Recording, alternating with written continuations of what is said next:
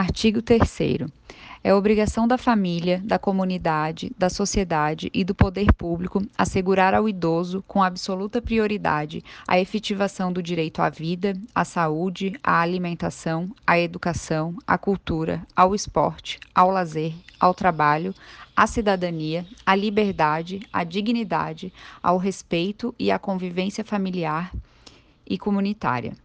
Parágrafo 1. A garantia de prioridade compreende Inciso 1. Atendimento preferencial, imediato e individualizado junto aos órgãos públicos e privados prestadores de serviços à população.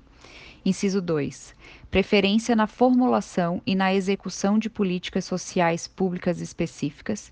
Inciso 3. Destinação privilegiada de recursos públicos nas áreas relacionadas com a proteção ao idoso. Inciso 4. Viabilização de formas alternativas de participação, ocupação e convívio do idoso com as demais gerações. Inciso 5. Priorização do atendimento do idoso e da sua própria família, em detrimento do atendimento asilar, exceto dos que não possuam ou careçam de condições de manutenção da própria sobrevivência. Inciso 6 capacitação e reciclagem dos recursos humanos nas áreas de geriatria e gerontologia e na prestação de serviços aos idosos. Inciso 7. Estabelecimento de mecanismos que favoreçam a divulgação de informações de caráter educativo sobre os aspectos biopsicossociais de envelhecimento. Inciso 8.